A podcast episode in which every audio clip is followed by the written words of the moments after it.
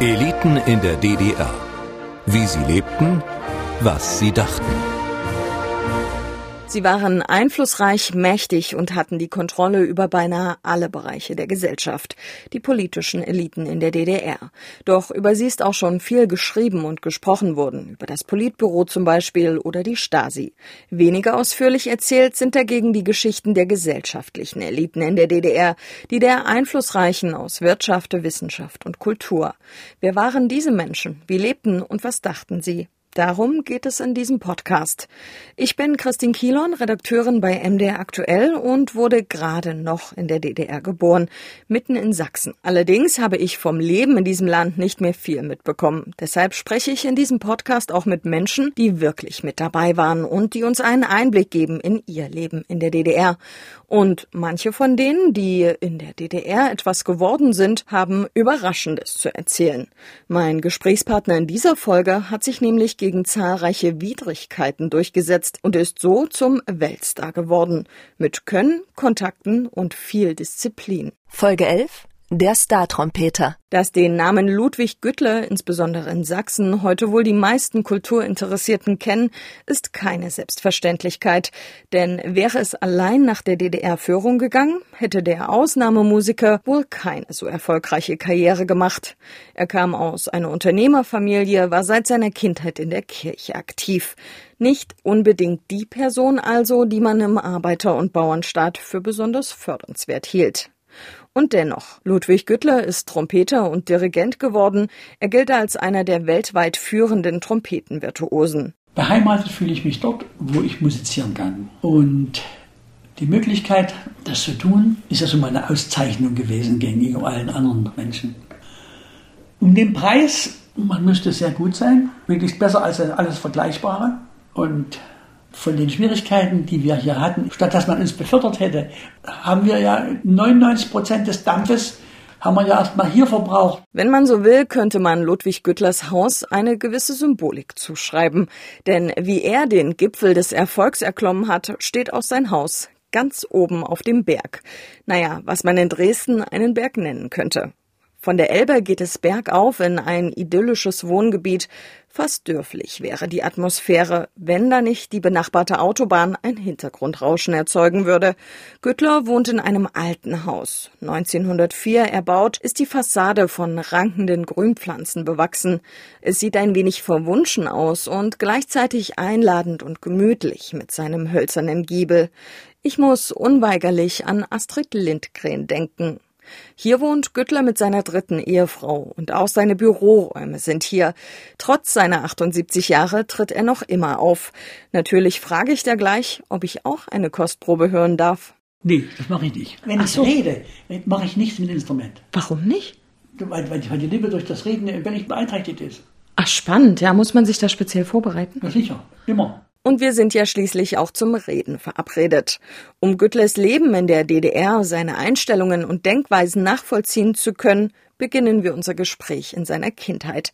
Er wurde 1943 im Erzgebirge geboren, kurz vor Ende des Zweiten Weltkriegs also. Welche Erinnerungen haben Sie denn an Ihre Kindheit?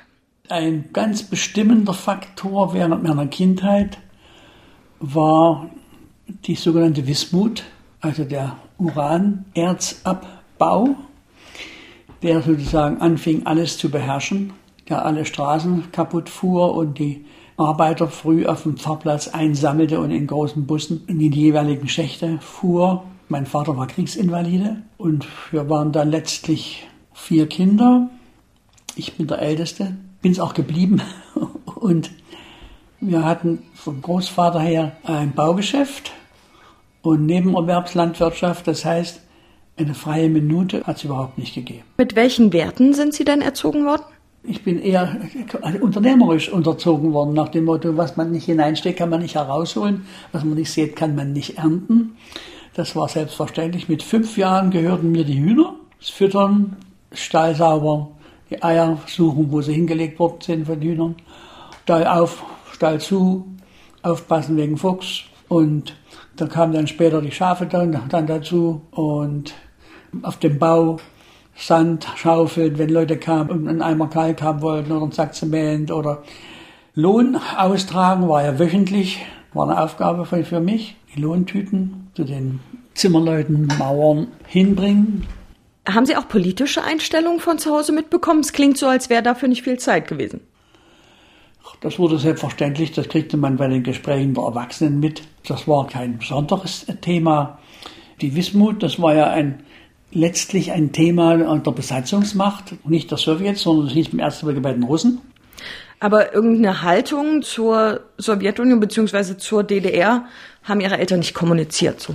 Doch, sie haben dieses System abgelehnt, weil es nicht effizient war und verlogen. Und weil nicht die, die Qualifikation im Vordergrund stand, sondern man hatte, wenn man in der Qualifikation einen Mangel hatte, konnte man das mit dem richtigen Parteiabzeichen kompensieren, glaubte man. Als er fünf Jahre alt war, bekam er zu Weihnachten eine Ziehharmonika geschenkt, erzählt er. Das war der Beginn seiner musikalischen Laufbahn. Gleich am nächsten Tag habe er sich einen Lehrer gesucht. Es folgten das Akkordeon, die Orgel und das Klavier. Erst mit über zehn Jahren sei er zu den Blechblasinstrumenten gekommen und die Trompete sei das letzte gewesen, das er ausprobiert hat. Schon früh habe er gemerkt, dass ihm das Trompetespielen leichter fällt als manch anderem, erzählt Güttler. Gleichzeitig bekam er im familiären Betrieb mit, welche Probleme es gab, von Materialknappheit bis zu umständlichen Genehmigungsverfahren. Also Beginn der 11. Klasse sagte ich mir, na deswegen machst du doch nichts Abitur, damit du hier in einer Situation wie ein Bittsteller anscheinend immer herumgehen musst und Beziehungen aufbauen, auch mit Leuten, die du vielleicht gar nicht magst oder gar nicht schätzt. Ich fahre jetzt mal nach Leipzig an die Musikhochschule und mache eine Eignungsprüfung. Ich fuhr kurz entschlossen hin aus dem Ort, ein Theologiestudent hat mich unterstützt und dann habe ich dort vorgespielt und die haben gesagt, machen Sie Abitur fertig und kommen Sie wieder. Das war jetzt die Eignung, das wäre dann die Aufnahmeprüfung gewesen und offensichtlich war das nicht so schlecht, was ich dort abgeliefert habe und damit stand der Beschluss fest, sehr zum Leidwesen meiner Mutter, die unbedingt wollte, dass der Betrieb fortgeführt wird, die aber das Opfern in der Weise, wie ich es empfunden habe, so nicht gesehen hat. Eigentlich gilt die Studienzeit aus heutiger Sicht oft als sehr freie und rebellische Zeit, Zeit für kritischen Diskurs bei vielen auch. Wie war das bei Ihnen? Also diese Vokabeln hätte ich nicht in den Mund genommen. Es war ja eine sehr starke Doktrination in diesem gesellschaftswissenschaftlichen Unterricht, so nannte er sich. Ansonsten war ja das Studium bestimmt durch den Hauptfachlehrer und den Studenten. Und, das, und ich bin, war neugierig, ich bin viel während des Studiums auch zu anderen Lehrern hospitieren. Da habe ich gefragt, darf ich mich mit reinsetzen? Und habe auch bei anderen Fakultäten, also in der Theologie, habe ich die Geschichte des Volkes Israel als Gasthörer mitgehört. Und dann ging ich auch zu den Physikern mit. Die haben, habe ich bei Heisenberg Vorlesungen mitgehört. Habe sozusagen von mir aus durch Neugier und durch Fragen den engen Kreis des Studiums auf und ausgeweitet. Und habe dann eben auch nicht in der Hochschulmensa am Mittag gegessen, sondern bei Peter Steinweg. Und da habe ich immer noch die Mediziner und alle möglichen getroffen. Also ich war dort sehr eng verwoben und das wird natürlich auch anderen Beobachtern nicht verborgen geblieben sein. Das klingt so, als hätten Sie sich so ein bisschen auch Ihre Nische gesucht. Richtig. Und gefunden. Sie haben gesagt, es ist sicher nicht unbemerkt geblieben, dass Sie äh, auch Kontakte sozusagen außerhalb Ihres Hochschulkollektivs hatten. Hat sich das bemerkbar gemacht? Haben Sie das zu der Zeit schon gemerkt? Nein, es hat sich nicht bemerkbar gemacht. Es hat sich bemerkbar gemacht, als ich das Studium abgeschlossen habe als Bester, alles mit eins und habe mich für eine Weiterqualifikation doppelter Hinsicht erst auf der Trompete. Ich wollte ein Auslandsstudium haben, zwei oder drei Semester und ich wollte ein weiteres Studienfach belegen, dirigieren. Und das ist alles abgelehnt worden, ohne Begründung. Und da habe ich gedacht, na dann liegt irgendwas gegen dich vor, was man nicht aussprechen möchte. Ich habe also keinerlei Förderungsmaßnahmen erfahren. Auch die Bewerbung um Teilnahme an Wettbewerben hätte man mir ja von der Hochschule aus nahelegen müssen und mich sozusagen befördern. Das hatte ja niemand, der mit mir konkurrieren hätte können oder konkurriert hat, war nichts war nichts zu machen. Nach Ende seines Studiums hat Güttler eine Stelle im Händel Festspielorchester in Halle angetreten. Auch dort blieb er der Kirche fest verbunden, arbeitete eng mit der Kirchenmusikschule zusammen. Und der Ausnahmemusiker begann bereits an seiner Karriere als Solist zu arbeiten. Er spielte in zahlreichen Städten und knüpfte Kontakte in der ganzen Region. Nach vier Jahren in Halle wechselte er nach Dresden an die Philharmonie. Seit Mitte der 70er sind Sie vor allem als Solist und Dirigent unterwegs. Warum gerade das? Warum nicht? Dieses Solistische habe ich einfach betrieben. Das hat halt vielen gefallen. Und der Erfolg für ein gelungenes Gastspiel ist die Wiedereinladung. Und das hat dann immer wieder Wiedereinladung gegeben. Ich habe dann das Leipziger Bach-Kollegium gegründet, 76, mit Kollegen aus dem Gewandhaus, mit denen ich ja auch viele, viele Konzerte gespielt habe in Bitterfeld und in Weimar und, und in, in Leipzig selber, in der Nikolaikirche. Also die Verbindungen haben sich stetig ausgeweitet, fruchtbar ausgeweitet. Wie hat sich das so entwickelt, dass Sie als Solist auch im Ausland Auftritte machen konnten? Also erstens lief da die ersten zehn Jahre, wenn ich nicht als Solist bei der Dresdner Philharmonie als Solist spiele und dann auch da aufgrund der Auslandsreise dabei mit, von Seiten der Künstleragentur, die ja die Solistenverpflichtung hatte, kam zehn Jahre nichts. Gar nichts. Einige Kollegen fragten uns, hast du was ausgefressen? Da, da liegt doch gegen dich was vor. Nach der Wende, dann wusste ich dann, es gab in der US-Armee zwei Generäle, die Güttler hießen. Und da man meine Briefe alle abgefangen hat, aber Briefe an die und von denen eben nie dabei waren, dachten sie eben, ich mache das noch schlauer. Da bekannte ich die gar nicht. Ich wurde dann vom Bachfest eingeladen in Leipzig von Veranstaltern aus der Bundesrepublik. Ich dann später alles erfahren mit leisen Tränen im Auge. Denn all die Anfragen von Veranstaltern außerhalb der DDR haben Güttler in dieser Zeit nie erreicht. Sie mussten nämlich an die Künstleragentur gestellt werden und die leitete sie nicht weiter, wegen der vermuteten Verwandtschaftsbeziehung zu den gleichnamigen US-Generälen. Letztendlich habe ich dann das Blechbläser-Ensemble gegründet hier in Dresden 84, 85 die Virtuosi Saxonie. Und da haben wir dann Reisen in den sogenannten Westen. Erst nach Japan. Wann waren Sie in Japan? In Japan war ich 13 Mal. Das erste Mal sozusagen? 74. 74 und dann mit dem Thomaner Chor und mit dem Philharmonischen Kammerorchester.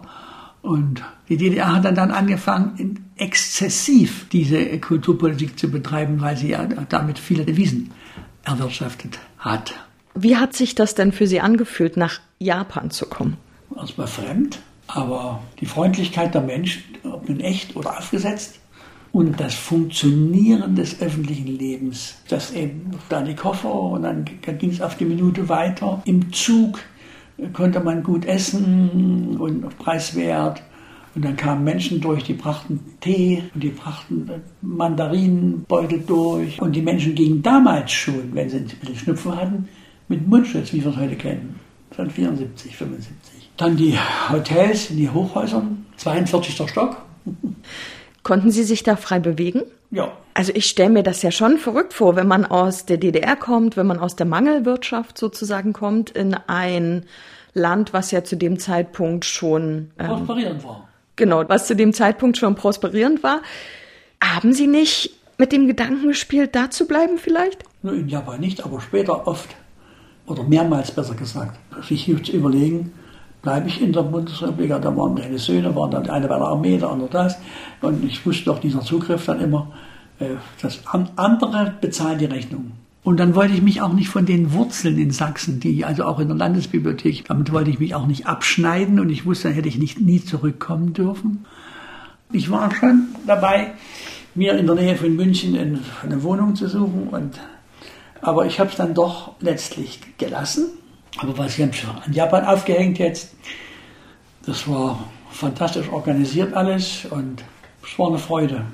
Es war eine Freude. Ich bin gerne immer wieder hingefahren, ein bisschen Japanisch gelernt, Motiviert von seiner ersten Japanreise hat Güttler zurück in der DDR eine Schallplatte aufgenommen, erzählt er. Mit einigem Geschick konnte er 3000 Stück als Referenz in den Westen schicken. Am Ende wurden daraus vier Konzerte, die der Beginn seiner internationalen Karriere werden sollten, erzählt Güttler. Er spielte schließlich in ganz Europa Konzerte und darüber hinaus. Habe mich dann aufgerüstet, habe alles selber bezahlt es gab dann mal eine Aktion seitens der, ich weiß nicht, wo es ausging, ob es vom Zentralkomitee ausging oder vom Politbüro oder vom Ministerium. Da wurde ich bestellt nach Berlin und da wurde mir bedeutet, ich würde zu viel im Westen spielen. Aber das können sie auch nicht so richtig ernst gemeint haben, denn ich habe dann Peter Freier angerufen, wir waren ja befreundet. Er sagte, macht ja keinen Kopf. Da hat einer gesponnen und das ist ab übermorgen hat sich das wieder erledigt. Hat es sich aber nicht erledigt. Und da habe ich dann zu Peter Schreier gesagt, also ich habe das mir alles mühsam aufgebaut, ich lasse mir das nicht kaputt machen durch irgendwelche Pfuscher. Und da hat er gesagt, ich gehe morgen zu Honecker und dann werden wir sehen. Und, und ansonsten hatten wir vor, da eine, eine Verlautbarung zu machen. Aber dazu ist es gar nicht gekommen, es war nicht notwendig. Als, als der Peter Schreier vom Honecker kam, sagt er, ist alles abgeblasen, ist alles, alles okay. Konnten Sie denn problemlos reisen oder gab es da Hürden auch? Und die gab es ständig, ständig. Man sollte ja dann den Reisepass einen Tag vorher abholen. Das konnte man oft nicht, weil man noch Dienst der Philharmonie hatte. Da hat man die mit der Vollmacht hingeschickt. Da riefen die an, der Pass ist noch nicht da. Ich muss aber zurück, sagte der dann. Da rief ich dort an und dann immer da durchkam, habe ich gesagt, also wenn nicht, dann fahre ich ohne Pass. Da gibt es ja an der Grenze Schlamassel. Und dann schickten sie einen Eilboten mit den Pässen von hierher und dann hätte man den Pass anschließend am nächsten Tag dann wieder zurückbringen müssen nach Berlin. Ich sagte nur, dann lass uns doch den Pass in der jeweiligen Bezirkshauptstadt zurückgeben. Nee, das geht nicht, das muss ich bei sein. Und dann habe ich eben nach einem halben Jahr, habe ich denen dann eine Rechnung geschickt, der Künstleragentur, über 4000 Mark. Das Zurückfahren immer gleich nach der Reise nach Berlin kostet so und so viel, es kostet mich so und so viel Zeit. Also das bitte schön 4000, da habe ich eine Rechnung gemacht.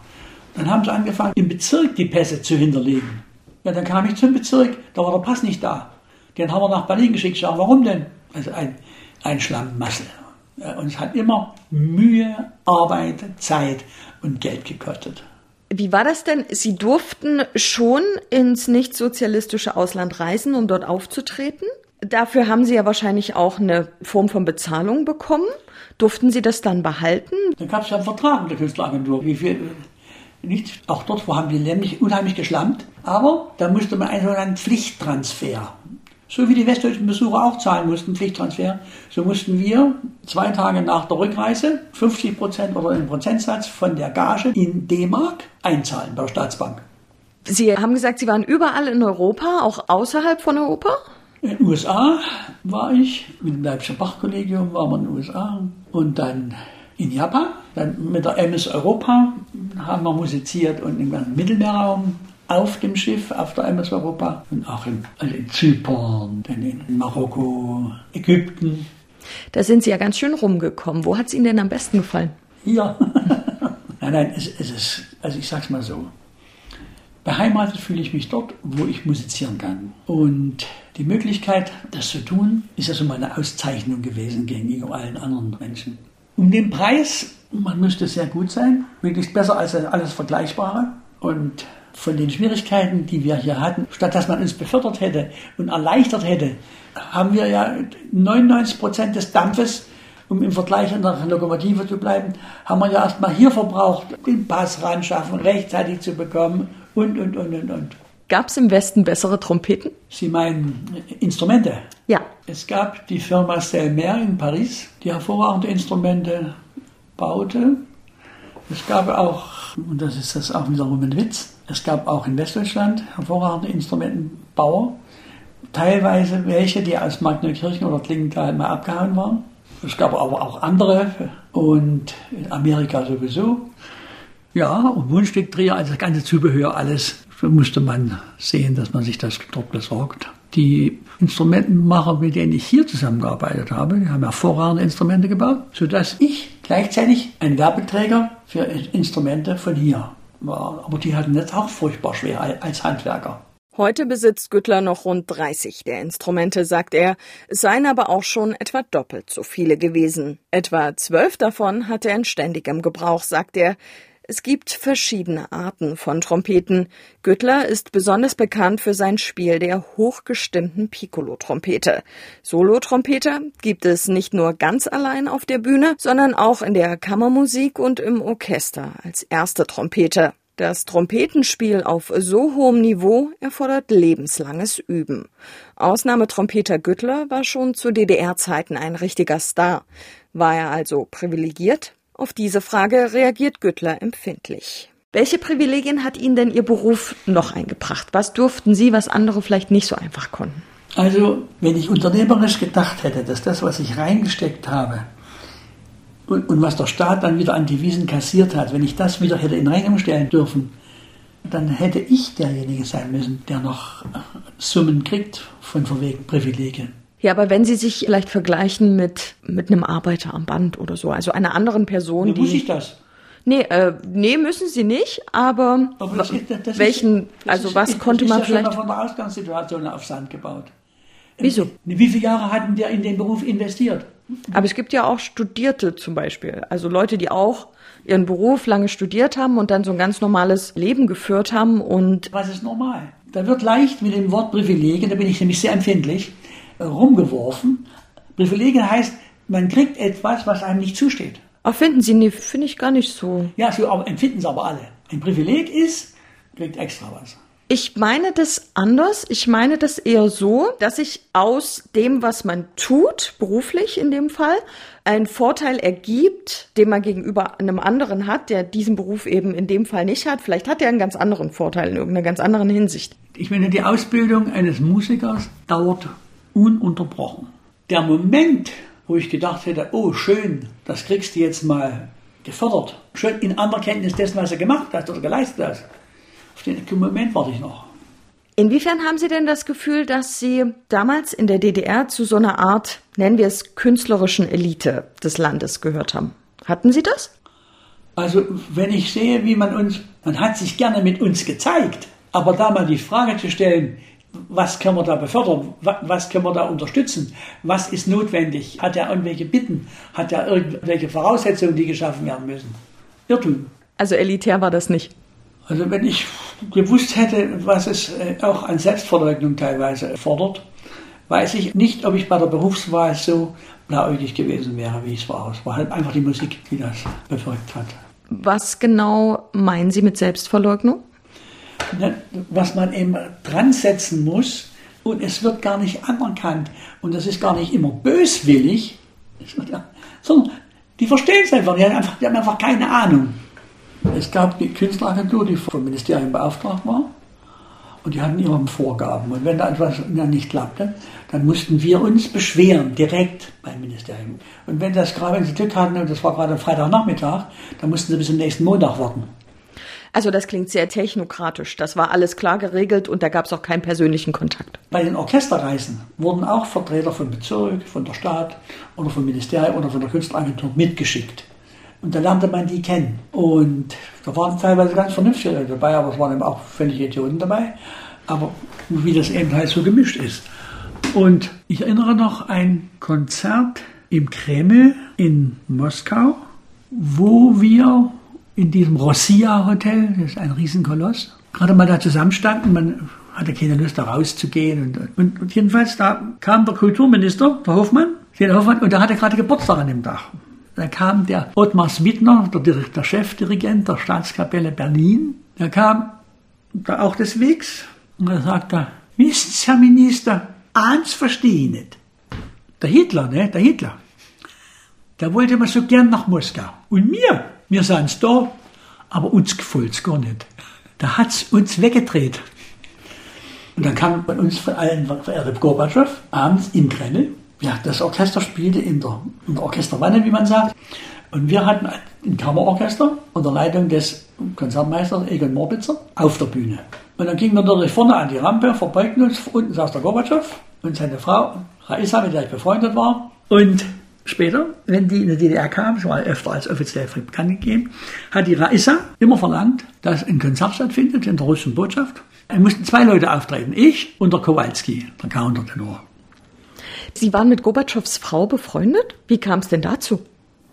Die kam einfach nach dem Konzert im Kreml, kam die einfach hinter mit Personenschutz und ja. Und haben Sie sich dann sozusagen auch abseits des offiziellen Protokolls mal getroffen? Ne? Die haben sich dann einfach ein bisschen taktvoll äh, drei Meter zurückgezogen. Die unterstand ja auch den Personenschutz. Ne? In der Freundschaft sei es hauptsächlich um Musik gegangen, erzählt Güttler. Ansonsten habe er nur wenige berühmte Freunde gehabt. Sänger Peter Schreier sei einer davon gewesen. Aber sonst habe er einen sehr gemischten Freundeskreis gehabt. Andere Perspektiven zu hören, das habe er immer als bereichernd empfunden. Aber hat er jemals Erich Honecker getroffen? Immerhin war Güttler auch Nationalpreisträger. Ja, Sie meinen, und dann hat er mich gefragt, wie es sich Trompete bläst in der deutschen Radioblick. ja, ich habe ja dreimal Nationalpreis bekommen. Einmal hat den Sintermann überreicht und einmal Stoff. Wie lief so eine Verleihung denn eigentlich ab? Furchtbar. Also wir wurden aufgerufen, war eine Sitzordnung und auf dem Platz lag ein verschlossenes Gewehr und dann wurde eben vorne was geredet und dann wurden sie aufgerufen, der ging hier vorne, wurde in die Hand geschüttelt und dann, das war's. Das offizielle Protokoll ist da ja immer das eine. Gab es da auch noch ein danach? Ob es das gab, weiß ich nicht, ich bin sofort weg immer. Das hat mich, hat mich nicht angemacht. Waren Sie eigentlich in der SED? Nee. Und es ging trotzdem? Man hat mich, weil ich immer den Mund offen hatte und auch mal was riskiert habe in Lippe, und ein Genosse kam dann mal und sagte, du, die wollen dich mundtot machen, die werden dich in den nächsten Tagen für die SED werben. Und da hätte ich ja Ja oder Nein sagen müssen. Ne? Da bin ich an dem Abend noch und habe den CDU-Vorsitzenden aus Bett geklingelt und gesagt, ich muss sofort mal hochkommen. Aufnahmeantrag CDU, ausgefüllt. Ich sage, jetzt kommt das Wichtige. Den habe ich gestern gestellt. Und, und als sie dann kamen von der Sozialistischen Einheitspartei, sage ich, ach tut mir leid, ich hab, bin von der CDU geworben worden. Und dann konnten sie untereinander ja nicht mehr. Sondern wenn der Genosse mir das nicht gesteckt hätte, da hätte ich mich rausreden müssen oder ich weiß es nicht. Ich kann mir das nicht vorstellen, wie es gegangen wäre. Ich wäre jedenfalls nicht eingetreten. Haben Sie denn gerne in der DDR gelebt? Ich habe gerne in Sachsen gelebt. Wenn die Großmächte in Teheran und Jalta anders entschieden hätten, eben nicht Ost-West, sondern Süd geteilt hätten, hätte ich auch nichts dagegen gehabt. Ich wurde ja ohnehin nicht gefragt. Aber die äh, kulturelle Substanz, die hat mich schon innerlich begeistert, wenn ich auch drüber geweint habe, welchen Einschränkungen das alles unterliegt. Also haben Sie eher notgedrungen in der DDR gelebt? Na, das wäre nicht der richtige Ausdruck. Ich habe trotzdem hier gerne gelebt. Würde ich mir jetzt so sagen, äh, bei der Suche nach einem zutreffenden Begriff. Und wie hat es sich nun für den Star-Trompeter in der DDR gelebt? Der Musiker hatte im Alltag mit ganz ähnlichen Problemen zu kämpfen wie jeder andere auch, egal ob es nun um die Wohnung oder den Urlaub ging. 1978 ist er in das Haus eingezogen, in dem er heute noch wohnt. Doch das instand zu setzen, das sei damals ein Trauma für sich gewesen. Handschlag in der DDR, das war ja unglaublich. Unglaublich. Aber ich konnte hier üben, wann ich wollte. Also auch spät abends und, und so. Das war ganz wichtig. Die Musik wird störend auf dem Funde, weil sie mit Geräusch verbunden heißt bei Wilhelm Busch. Ich habe dann auch viel hier, als ich an der Hochschule unterrichtet habe, viel hier zu Hause unterrichtet, weil die Zimmer reichten ja der Hochschule wieder hinten nach vorn. Wie haben Sie das Haus denn gefunden? Über einen Zufall. Wir hatten 60 Annoncen. Da sind wir dann rumgefahren, haben uns die angeguckt. Blieben vier übrig. Davon war eins das hier. Und das hat dann geklappt. Und ich hatte eine Wohnung zu kriegen für die Philharmonie. Und da wollte ich nie im Gottes Willen reinziehen in den Neubau-Block. Aber, das war das Gute, die Leute, die hier gewohnt haben, ein Ehepaar, ein älteres Ehepaar, die wollten gerne in den Neubau-Block, wo sie nicht heizen mussten. Was haben Sie denn als Musiker eigentlich verdient? Es gab die sogenannten Spitzenorchester, da gehörte ich als der Philharmonie dazu. Und dann für die solistischen Aufträge, für die solistischen Verpflichtungen gab es Honorarstaffelungen. Und im Ausnahmefall konnte man da 300 Ostmark drüber kriegen. Das musste aber von der Künstleragentur beim Ministerium beantragt werden und die mussten dem zustimmen. Und wenn die dem zugestimmt haben, dann kriegte ich dort 300 Mark mehr als, als sonst. Noch ein spannendes Thema ist ja immer die Sache mit dem Urlaub. Wie war das? Nur hier, wie also die sonstigen Werktätigen alle ihre Urlaubs kriegte, kriegte man in der Philharmonie nicht. Und wenn, dann kriegte man die zu irgendwelchen Zeiten im Januar, wo ohnehin keiner konnte. Da gab es mal einen reichen Aufstand in der Philharmonie, weil die, die staatlichen Stellen haben gesagt, wir haben euch schon so viele Urlaube gegeben, wenn ihr sie nicht nutzt, ist eure Sache. Waren Sie dann überhaupt mal im Urlaub oder haben Sie dann gleich gesagt, okay, dann bleibe ich lieber zu Hause? Ich habe dann manchmal einfach mal entspannt und an der Ostsee eine Möglichkeit gefunden. Und ja, das ging mal, mal ging es nicht. Ich habe dann gedacht, wenn ich ein Grundstück kriegte oben an der Ostsee unbebaut oder sowas, und da kriegte ich dann ein Angebot von einem Arzt aus Rostock, der mit einer Frau aus Britisch-Guyana verheiratet war. Das konnte ich kaufen. Und dadurch hatte ich dann einen Platz, wo ich oben im, Sommer mit Fahrrad an die See fahren könnte. Viel Urlaub hat Güttlers Terminkalender allerdings nicht hergegeben, denn er nahm einen Lehrauftrag an der Musikhochschule in Dresden an, wurde später ordentlicher Professor für Trompete. Außerdem unterrichtete er am Internationalen Musikseminar in Weimar. Ende der 70er Jahre gibt er deshalb schweren Herzens seine Stelle an der Philharmonie auf. Eine halbe Stelle wollte man ihm nicht geben und mit all den Konzertterminen war es ihm etwas zu viel geworden. An der Hochschule unterrichtete er aber weiterhin seine Meisterklasse, bis ihm auch das Anfang der 90er Jahre zu viel geworden sei, neben zahlreichen Plattenproduktionen. Die Wende war für Göttler eine Zeit der Befreiung und der Gefahren. Die erste Zeit war ich ja noch gar nicht wieder in Deutschland, da war ich ja noch mit der MS Europa unterwegs. Da haben wir jeden Morgen die neue Zeitung uns gegriffen und geguckt, was neue Sache ist. Und ja, bei den Protestmärschen war ich dabei. Ja, und dann, dann gab es ja die, Vorkommnisse, dass also Leute dann von der Polizei festgehalten wurden. Und dann gab es eine Vollversammlung in der Hochschule da bin ich dann aufgestanden und habe gesagt, also was hier vorgetragen wurde, ist eine offizielle Version, bedarf zumindest der Ergänzung, wenn nicht des Widerspruchs. Der Fall muss neu untersucht werden. Die haben alle getobt und auch die Studenten. Und dann sagt endlich mal jemand. Alle haben den Kopf und Schwanz eingezogen. Ja, da kriegte ich dann nachts wieder Anrufe. Zwei von, von den wirklichen Genossen. Bis hin zu, dass ich dann eben bei der nächsten Westreise dachte, was ist denn das für ein Geräusch? Dann fuhr ich auf so eine Kurve und dann bin ich rechts rausgefahren. Da war an den beiden Vorderrädern die Muttern locker. Glauben Sie, da hat jemand dran rummanipuliert? Ja, ist ja sonst nie vorgekommen. Ich habe fahre jetzt mein 41. Auto, das hat es noch nie gegeben. Und es ist ja bei anderen aus der, aus der Sie Gruppe fahren Ihr wievieltes Auto? Mein 41. Naja, immer so bis 150, 180.000 und dann das nächste. Und dann bei einem aus der Gruppe der 20, der hat das schon in Dresden festgestellt, dass er die die Radmuttern locker gemacht haben. Hatten Sie dann auch Angst? Ich habe dann einfach die Radmuttern immer kontrolliert. Na, es könnte ja auch irgendwas anderes sein. Es gibt ja tausend Möglichkeiten. Richtig. Ich bin sehr aufmerksam gewesen und Auto nicht draußen stehen lassen und alles Mögliche. Was man eben so als ich auch ein bisschen als Laie sich vorstellt, was Vorsicht ist. Ne? Aber womöglich hatten diejenigen, die Güttler nachts am Telefon bedrohten, schon einen ganz anderen Plan geschmiedet. Denn Anfang der 90er Jahre sah Güttler sich plötzlich mit Vorwürfen konfrontiert, inoffizieller Mitarbeiter der Stasi gewesen zu sein. Als Beleg galt der Presse eine Akte. Demnach sollte Güttler 1979 als I.M. Friedrich angeworben und bis 1983 für die Staatssicherheit aktiv gewesen sein. Er selbst streitet das ab und bezeichnet die Akte als Fälschung. Er sagt, die Stasi habe insgesamt dreimal versucht, ihn anzuwerben, aber er habe immer abgelehnt. Wie sahen die aus, diese Versuche? Das eine Mal haben sie mich einfach gefragt. Dann habe ich gesagt, das kommt für mich nicht in Frage. Und das zweite Mal haben sie mich gesperrt von der Orchesterreise, wo ich dann im nächsten Frühjahr die Soloreise in Japan gehabt hätte. Und da dachten sie, das würde, das würde mich weich kriegen. Das habe ich auch abgelehnt, aber da hatte ich Glück, dass auf der Orchesterreise der mich vertretende Kollege, es war ein schweres Glück, die sechste Maler, ausgefallen ist. Und dann mussten sie mich nachholen. Da habe ich dann dort in Graz, ehe ich überhaupt auf die Bühne ging, habe ich mir von den anwesenden staatlichen Mitarbeitern und die alle da waren, unterschreiben lassen, dass gegen mich keine Vorwürfe mehr vorliegen und dass meine Reisefähigkeit gewährleistet ist. Und das wollten sie ablehnen, sage ich, na gut, dann gehe ich eben nicht hoch. Das war das.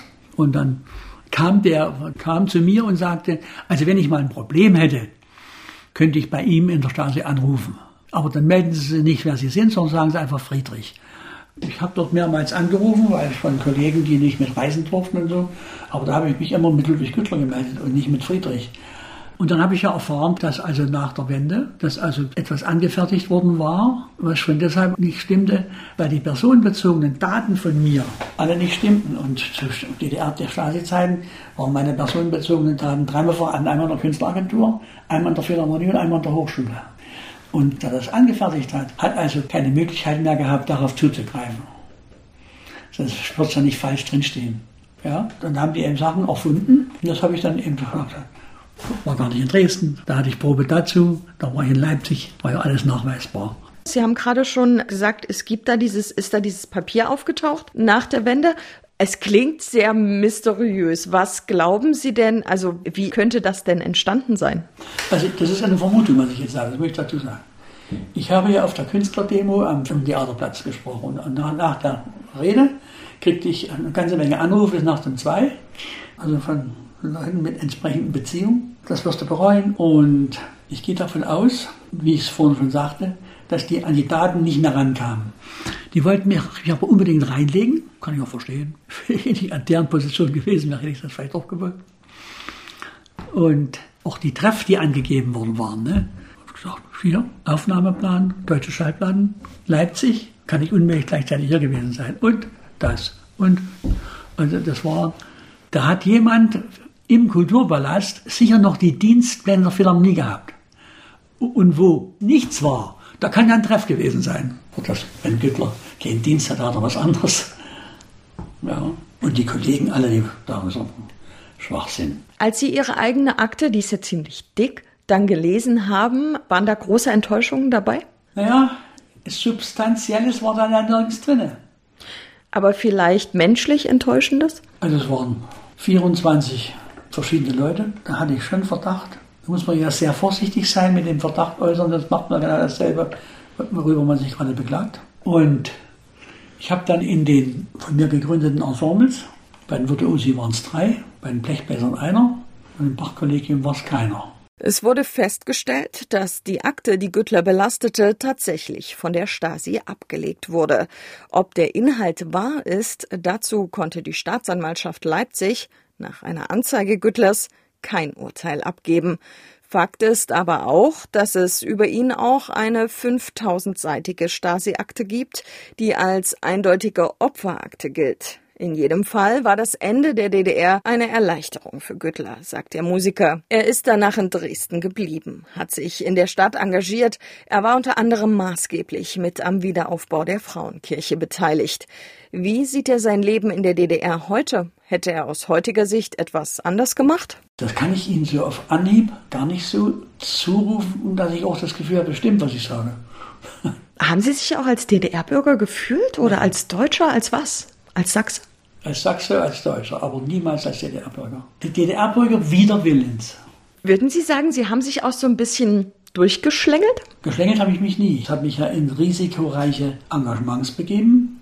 Junge Gemeinde, Studentengemeinde. Habe da immer Farbe gezeigt. Und Glück gehabt vielleicht auch? Oder hat sie vielleicht auch ihr außergewöhnlich gutes Können am Instrument Trompete vor allen Dingen gerettet? Da könnte ein Stück Wahrheit dabei sein. Das vermag ich aber von mir aus schlecht einzuschätzen, ohne dass es nach Lobhudelei aussieht oder Eigenlob. Was war für Sie das Schlimmste an der DDR? Na, dieses Bespitzeln, dass man immer unsicherer wurde. Im Endeffekt wurde ja die Stasi, der Staatssicherheit, wurde ja zur Staatsunsicherheit. Denn jeder von der, von der Stasi musste sich ja vorstellen, dass so wie er jetzt auf jemand anders angesetzt wird, jemand auf ihn angesetzt ist. Und da dachte ich, dieser Zusammenbruch des Vertrauens, das kann niemals konstruktiv irgendwo sein. Gab es vielleicht auch was, was Sie positiv in Erinnerung haben? Irgendwas, was gut war? Ja, die Witze. Haben Sie einen?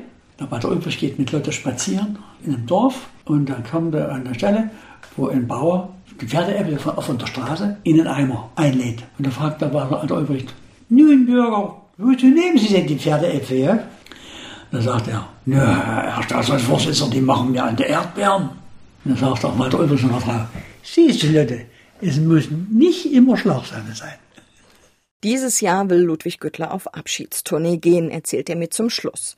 Man habe ihm einst prophezeit, dass er nur spielen könne, bis er 50 ist. Doch nun ist die 80 nicht mehr weit und jetzt will er versuchen, einen Schritt zurückzutreten und den Solo-Trompetenplatz zu verlassen. Dankbar sei er dafür, dass er bis heute auf der Bühne stehen könne und deshalb will der Ausnahmetrompeter sich von seinem treuen Publikum verabschieden, bevor er einen Schritt zurückgeht, raus aus dem Rampenlicht. Das war mein Gespräch mit dem Star-Trompeter Ludwig Güttler.